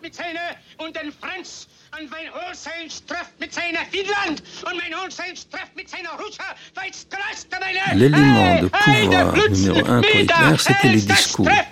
Les discours qui, qui, ont su mobiliser des foules. Et donc, sans parler un mot d'allemand, ou presque, euh, Chaplin a compris, les discours sont importants comme performance. C'est d'ailleurs une des spécialités, on le sait par des gens qui ont assisté à, ces performances en privé. Chaplin savait imiter l'impression que font certaines langues, sans les parler. Il a imité le chinois, il a imité l'italien, le russe et aussi l'allemand. Et là, il a fait pour son film. Donc, il donne l'impression de, parler allemand. Ça n'est pas de l'allemand, sauf pour certaines sonorités, pour certains mots qui relèvent des clichés comme Sauerkraut, Hering et que sais-je d'autres tout en en inventant aussi. Il invente un, langage, un pseudo-allemand, et ce fameux mot démocratie, Stonk, liberté, Stonk. Bon, Stonk, ça n'existe pas. On associe quelque chose, ça pue, c'est nul, c'est rien, ça ne vaut pas pour moi.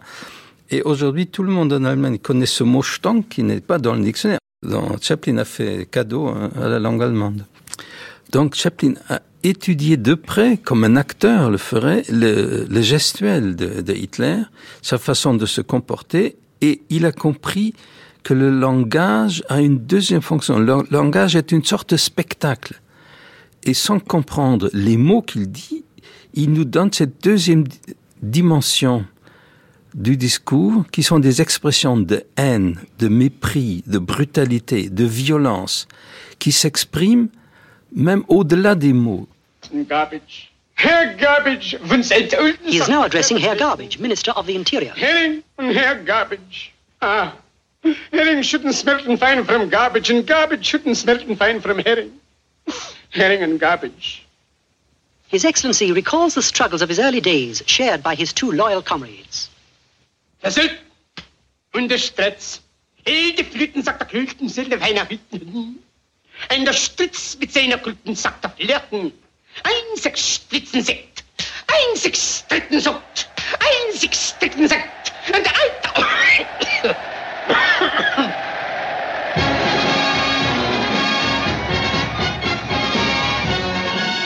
On savait à Hollywood que Chaplin avait le projet de faire un film sur Hitler. Ça s'est publié dans la presse. Il fallait toujours un peu préparer, surtout que Chaplin a mis son propre argent. C'est lui qui a financé ce film.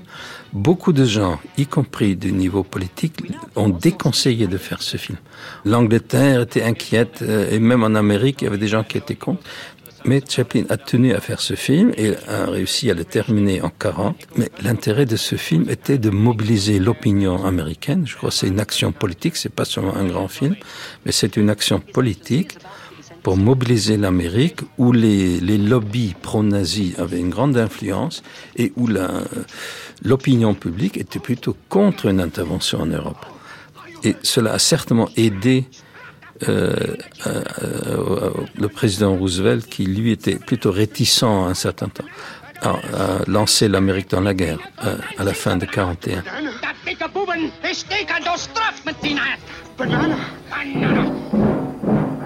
And where do you think this is? Right in Madison Square Garden, USA. And this is Fritz Kuhn. Leader of a German-American Bund, hiding behind the American flag, but taking his orders from Berlin and copying the methods of Berlin. That was the softening up process outside Germany. German, we are the so-called free press, the radio and the cinema. We had constitutional right to use of these public facilities to defend our good name and refute accusations. But no, my friends, the press, the radio, and the cinema are in the hand of the Jews, and like Father Coughlin, General Mosley,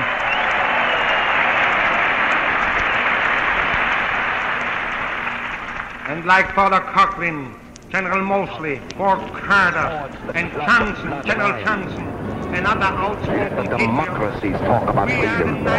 No freedom here. No labor unions. No overtime. The Fuhrer tells you where to work, when to work, how long to work, how much your work is worth. Forge the club of blood and iron. We have a sacred mission. Today we rule Germany. Tomorrow the world.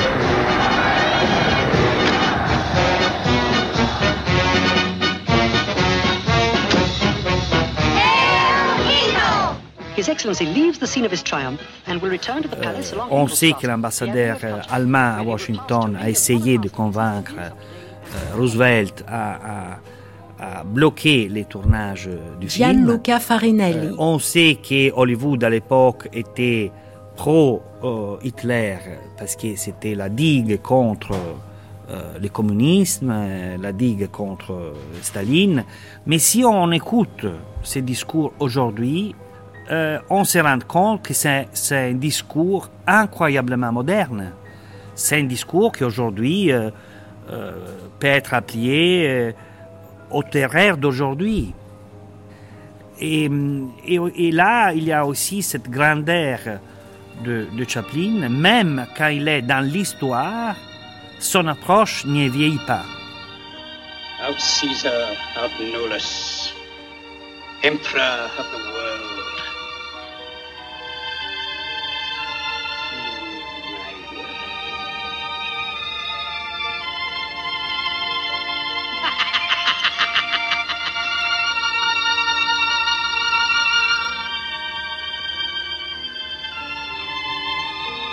Moi, je pense que c'est un artiste euh, du 19e siècle euh, qui a apparu dans le, dans le 20e.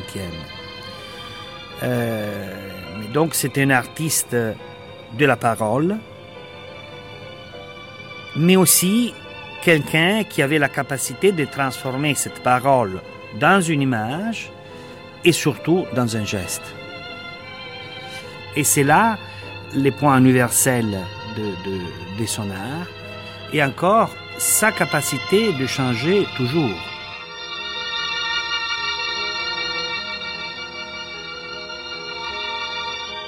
Quant à savoir qui a eu l'idée de faire cette scène, euh, qui est aussi un des moments forts du film, euh, celui qui, qui joue avec le monde et qui le détruit, bien avant de penser à faire un film sur Hitler, il se trouve qu'il y a un film tourné en privé chez un ami en 29 ou 30, où Chaplin fait une scène de danse avec un globe. Cette idée de danse avec le globe, c'est une idée de Charlot.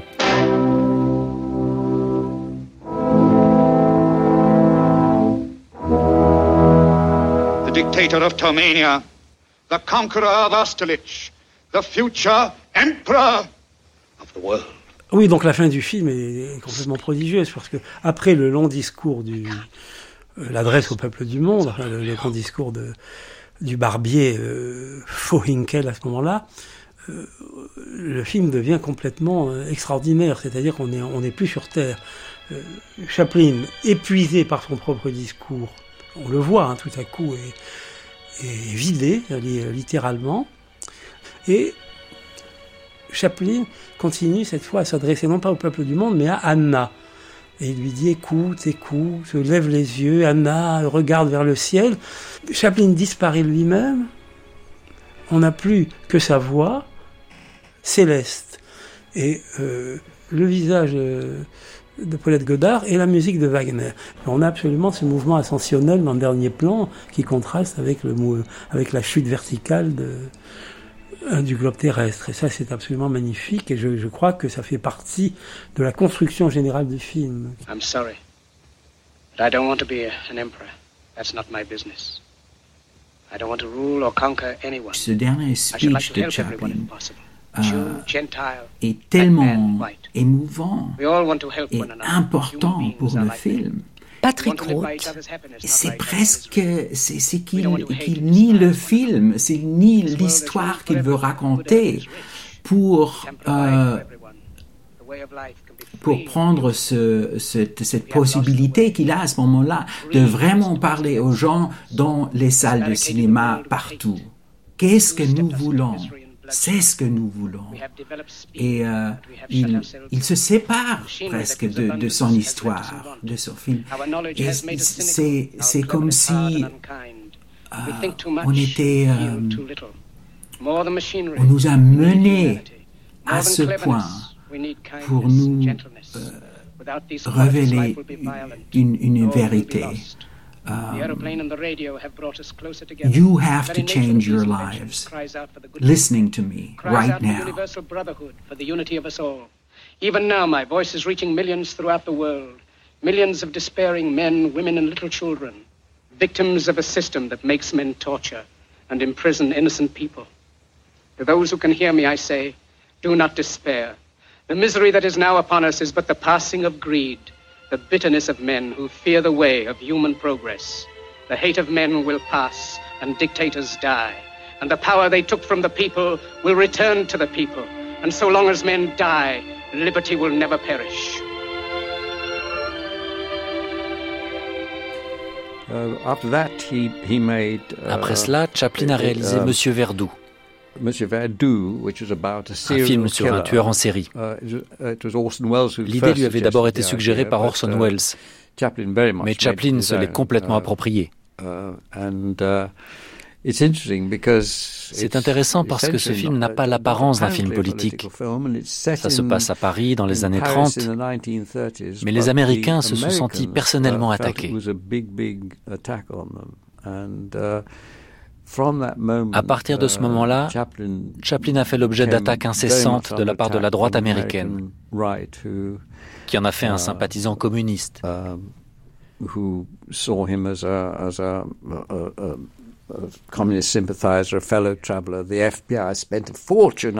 Le FBI a dépensé des fortunes. On a examiné ses comptes bancaires, on l'a pris en filature pour prouver qu'il collaborait avec le Parti communiste, ce qui n'était d'ailleurs absolument pas le cas.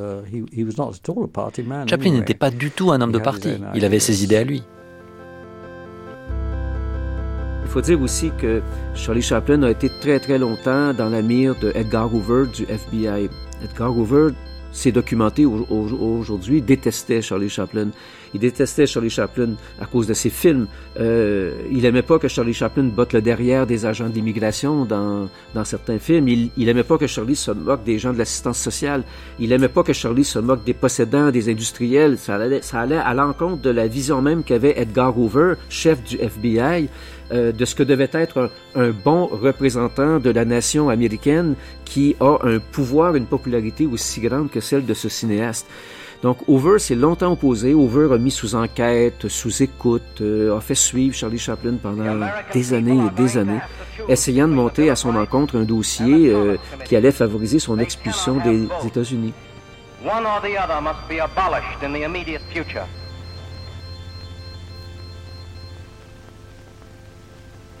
On est après la Deuxième Guerre. C'est le monde divisé en deux. C'est le traité de Yalta, ce monde divisé en deux, fait qu'aux États-Unis, euh, il se développe dès l'après-guerre une peur euh, maladive de l'expansion du communisme international. Et donc, cette peur maladive dans les milieux de droite et d'extrême droite, représentée par Edgar Hoover et représentée aussi par McCarthy, qui est un sénateur, euh, fait que des politiques conservateurs de cette époque décident de s'attaquer à toute forme de représentation sociétale, sociale, socialiste ou gauchiste qu'on pouvait retrouver dans la société américaine ce dont vont souffrir beaucoup d'intellectuels et beaucoup d'artistes, dont Charlie Chaplin. On a appelé ça la chasse aux sorcières. Et euh, c'est d'ailleurs intéressant parce que cette commission euh, convoquait les artistes, les comédiens, les intellectuels à se présenter devant une commission. Ça a fait l'objet d'un film d'ailleurs, euh, Les 10 d'Hollywood. Euh, est, un film qui, euh, qui parle d'ailleurs de cette période. C'est l'histoire de dix intellectuels et artistes qui décident de, de confronter leur liberté euh, à l'ostracisme que leur fait cette commission d'enquête anticommuniste. Et ces dix intellectuels et artistes résistent à la commission, refusent de témoigner, contestent la légitimité de cette commission. Et la plupart de ces dix artistes vont, vont vivre l'enfer dans les années qui auront suivi leur opposition à la commission McCarthy. Charlie s'est résisté à la commission McCarthy et euh, se défendant aussi d'être un communiste. Charlie disait, je ne suis pas un communiste, je suis un pacifiste, je suis un humaniste.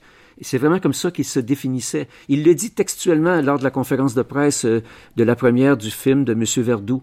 Les journalistes lui disent, Monsieur Chaplin, êtes-vous un communiste? Chaplin dit, je ne suis pas un communiste, je suis un humaniste, je suis un pacifiste. Je suis un faiseur de paix. Et euh, on est dans les années 47. On est à ce moment-là, M. Verdoux est inauguré en 1947. Thank you, ladies and gentlemen of the press. Uh, I'm not going to waste your time. I, uh, proceed with the butchery. Could you answer the direct question, are you a communist? I am not a communist. A communist sympathizer with question. A communist sympathizer, that has to be qualified again. I say this, that during the war, I sympathized very much with Russia because I believe that she was holding the front. And for that, I have a memory, and I feel that uh, I owe her thanks. The FBI here in the States. Lisa Stein, Heaven. Um, took hold of and somehow went back into Le FBI avait décidé de s'occuper de son cas. Uh, Ils ont fouillé quantité de dossiers et sont remontés jusqu'au nom de Thornstein, um, qu'ils ont alors considéré comme étant le véritable nom de famille de Chaplin, um, même si tous ses ancêtres étaient enterrés dans des cimetières anglais. Et le nom de Thornstein lui est resté, tout comme ses prédilections communistes ou marxistes, qui étaient nées avec la Deuxième Guerre mondiale, lorsqu'il s'était fortement engagé pour l'ouverture d'un front russe. Il a même fait des déclarations dans ce sens. Um, Après la guerre, nous nous sommes séparés de la Russie. Il y a eu la guerre froide et ça a été une période terrifiante ici aux États-Unis. Um, Tout le monde est devenu paranoïaque.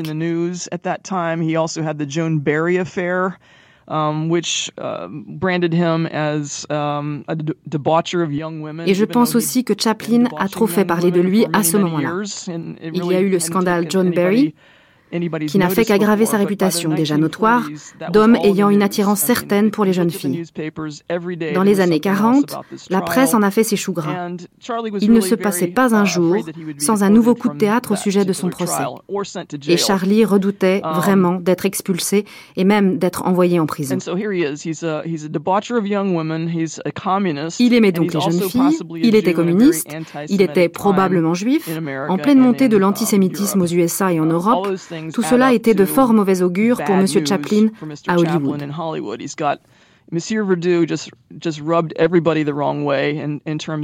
Qui plus est, M. Verdoux a beaucoup irrité le public et la critique. Pourquoi diable Chaplin, déjà en très mauvaise posture, se permettait-il de faire un film sur un personnage à la barbe bleue qui tuait ses femmes pour de l'argent Personne n'a compris. Et bien sûr, les catholiques, les associations de vétérans et tous ces groupes pseudo-religieux ou pseudo-politiques se sont unis pour déclencher une levée de boucliers contre les films de Chaplin. Pourquoi regarde-t-on ces films? Ils devraient être interdits. Est-ce que vous diriez, Lisa Steinhaven, qu'à cette période-là, Chaplin est redevenu un émigrant et même, comme dirait Anna Arendt, un paria? Um, oui, absolument. Car Chaplin n'avait pas pris la nationalité américaine. Et pour le dire honnêtement, quand vous vivez ici, ce n'est pas une um, bonne chose. Les Américains sont uh, extrêmement patriotes, d'une manière très troublante. Que Chaplin n'ait pas fait la démarche de demander la nationalité américaine était très mal vu par certains. On lui en a beaucoup voulu. Il avait pourtant de bonnes raisons de ne pas le faire. Et cela a beaucoup contribué à ce qu'il soit considéré comme un paria. Yes, sir, for the fingerprinting. Your right hand, please. Your Majesty, won't you say a few words to the American people? I am deeply moved by your warm friendship and hospitality. This big-hearted nation has already demonstrated its noble generosity to those who come to seek a refuge from tyranny. Thank you. Et donc, de 1946-47 jusqu'à 1952, Charlie va vivre un véritable drame qui est l'ostracisme, qui est une sorte de persécution. Je crois que le mot est pas trop grave. Une sorte de persécution de la part d'une droite américaine qui lui en veut. Et ça va lui coûter son permis de travail. Et voilà, votre permis de travail n'est pas renouvelé. Edgar Hoover a déjà écrit quelque part que un de ses plus grands faits d'armes de sa vie, c'était d'avoir réussi à expulser Charlie Chaplin des États-Unis. Gee, these are swell. Sit in that chair, boy. Food will be here in a moment. Now, tell me, are you a communist? Yes, sir, I am. I thought you disliked all forms of government. I do, but I'm so sick and tired of people asking me if I'm this, if I'm that. So then, if it pleases everybody, I'm a communist. I think New York in this film Je pense que New York est ici un symbole? C'est New York, mais c'est aussi l'Amérique en tant qu'empire. Jim Jarmusch, 2003, dans un entretien avec Jérôme de Missens.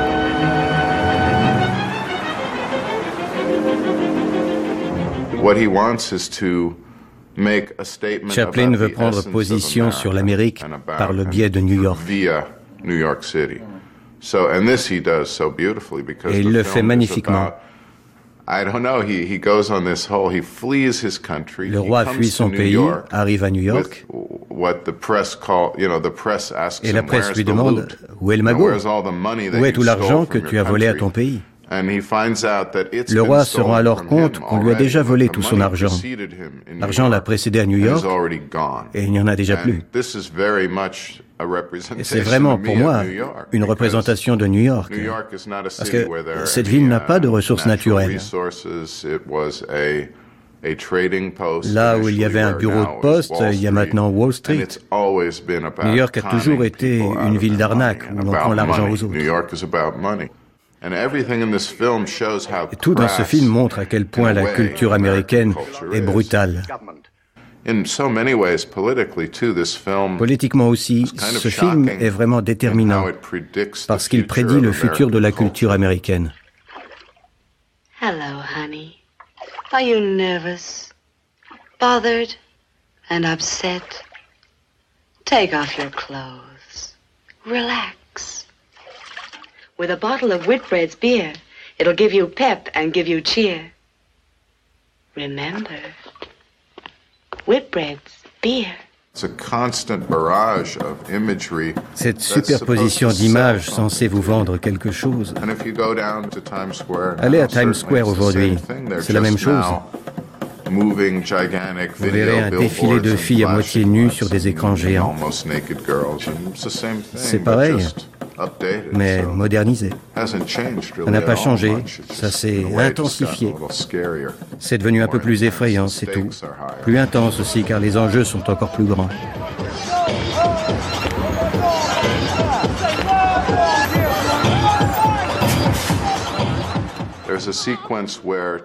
il y a une séquence où le roi et son ambassadeur regardent par le trou de la serrure une femme nue dans une baignoire. Cette femme nue est en réalité une vedette de publicité. Et même s'il observe par le trou de la serrure, elle, elle les regarde dans les yeux. Comme si elle était déjà à la télévision. C'est encore rien d'elle, mais ce regard est vraiment chaplinesque, très stylisé. Ça m'a fait hurler de rire. C'est un film politique, on ne peut pas dire le contraire. Au sens noble du terme, parce que c'est drôle, l'histoire est intéressante, à bien des égards, très humaine, et chargée de politique. committee cites this witness for contempt of Congress. That's very unsportsmanlike on your part. J'ai presque envie de me lever de mon siège et de l'encourager quand il asperge d'eau le centre des activités anti-américaines avec une lance à incendie. C'est à sa manière un soldat, un soldat comique, un provocateur. Ce jeune homme, joué par Michael Chaplin, qui parle du pouvoir, du ministère de la liberté, prédit les grands monopoles et la privatisation.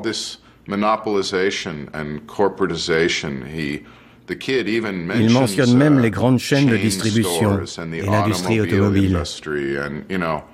Tout le cœur du film est dans ce personnage. Ah, very interesting. This, Your Majesty, is Rupert, our young editor. How do you do, Rupert? How do you do? Sit down. And what's that you're reading? Karl Marx. Surely you're not a communist. Do I have to be a communist to read Karl Marx? Rupert. That's a valid answer. And um, he was to make one more film, which is, Il a tourné uh, un autre film, très spécial, très autobiographique, Les Feux de la Rampe. And, um, David Robinson. He, uh, Et il a quitté l'Amérique. Enfin, c'est plutôt l'Amérique qu'il a quitté. Il devait se rendre à Londres pour la première des Feux de la Rampe. Uh, il était sur le bateau depuis deux jours quand un télégramme est arrivé lui apprenant que son permis de séjour était annulé. Il n'en avait absolument uh, pas le droit. Mais bon, Chaplin a alors décrété qu'il ne s'intéresserait plus à ce pays sinistre. C'est vrai que c'était une triste époque pour l'Amérique, um, qui vivait les pires moments du macartisme. Enfin, si, il n'y est retourné qu'une seule fois pour y recevoir son Oscar d'honneur 20 ans plus tard. Humor heightens our sense of survival and preserves our sanity. These are the words of Charlie Chaplin. So are these, written over 30 years ago. We think too much and feel too little. More than machinery, we need humanity. More than cleverness, we need kindness and gentleness. Without those qualities, life will be violent and all will be lost. Humor and humanity, the abiding elements of Chaplin's artistic conscience and his unparalleled talent as, as actor, writer, director, producer, composer, and to quote W.C. Fields, the greatest ballet dancer that ever lived. Time is Charlie Chaplin's dearest and eternal friend. It was a really incredible opportunity for Chapman to come back, to be accepted, for people to genuinely Frank Milo Scheid. uh, express their support quand Chaplin est revenu en Amérique, ça a été un moment unique pour lui d'être accueilli par des gens qui lui ont sincèrement exprimé leur soutien et montré l'estime qu'ils avaient pour lui en tant qu'artiste.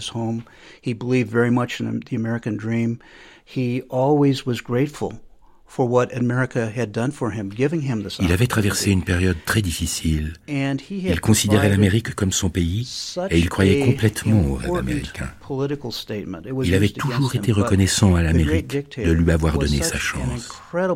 Il avait également fait passer des messages politiques extrêmement importants, même si ça lui a été reproché par la suite. Chaplin était l'une des rares personnes à avoir réellement pris position. Sa position s'est plus tard retournée contre lui quand le macartisme est arrivé et il a été obligé de partir. Et quand il a été invité à retourner aux États-Unis, même si c'était avant tout pour faire la promotion de ses films, tous ceux qui avaient ressenti l'injustice de son exil ont vécu cela comme une forme de rédemption. L'histoire de la relation de Chaplin aux États-Unis est tellement riche. Cela aurait été une tragédie s'il était resté exilé toute sa vie, sans jamais pouvoir revenir dans le pays de ses plus grands succès. Ouman Meran. Il était très inquiet. Il craignait de ne pas être bien reçu, et même de se faire huer mais il a été merveilleusement reçu. Le tout Hollywood de l'époque était là. Jack Nicholson, Jack Lemmon, Jane Fonda. Ils étaient tous là et ils l'ont tous accueilli à bras ouverts. Contrairement à l'establishment du cinéma, Louis B. Mayer ou Ronald Reagan, tous ces types qui avaient régné sur l'industrie du cinéma dans les années 50. La génération avait changé. Elle était beaucoup plus admirative. Il était très ému vers la fin de la cérémonie. Il ne s'attendait pas à une pareille réception. Il s'imaginait souffrir le martyr en allant faire la promotion de ses films. Mais ça a été beaucoup mieux que ça.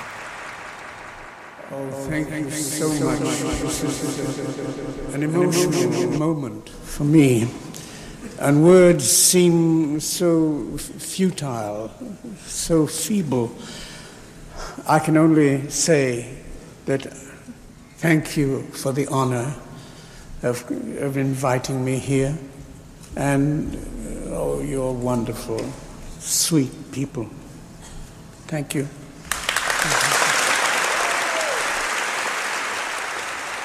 The clouds are lifting. The sun is breaking through.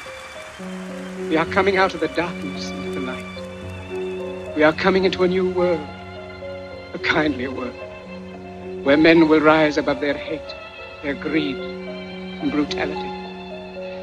Look up, Hannah. The soul of man has been given wings, and at last he is beginning Modern to fly. Times. David Robinson, biographe, Morgan Jourdrain, professeur, John Faywool, professeur, Pierre Paché, écrivain, Francis Borda, professeur, Yves Durand, vice-président du Chaplin Museum, José Moore, historien du cinéma, Sam Sturze, conservateur, Pierre Etex, clown et cinéaste, Entebin, critique de cinéma, Nadia Mefla, essayiste, Manfred Fluge, historien, Jean Narboni, historien du cinéma, Gianluca Farinelli, directeur de la Cinémathèque de Bologne, Ouman Meran, banquier, Frank Miloschaed, professeur, Eric Bulot, cinéaste, Lisa Steinheven, professeur, et Patrick Roth, écrivain. La voix de Charlie Chaplin est extraite d'un entretien avec Richard Merriman, enregistré à Vevey en 1966 et restauré par Jean-Marc Potry. Voix Aldo Thomas et Laurent Lederer, Maxime Legal, Thierry Beauchamp, Philippe Maurier-Genoux et Dominique Gould. Tous nos remerciements à Madame Richard Merriman, à Kate Guyon-Var et Arnold Lozano du Chaplin Office à Paris. Attaché d'émission, Sarah Jiquel et Milena Aelig. Enregistrement Alain Joubert, mixage Bernard Laniel, une émission de Christine Le Cerf et Angélique Thibault.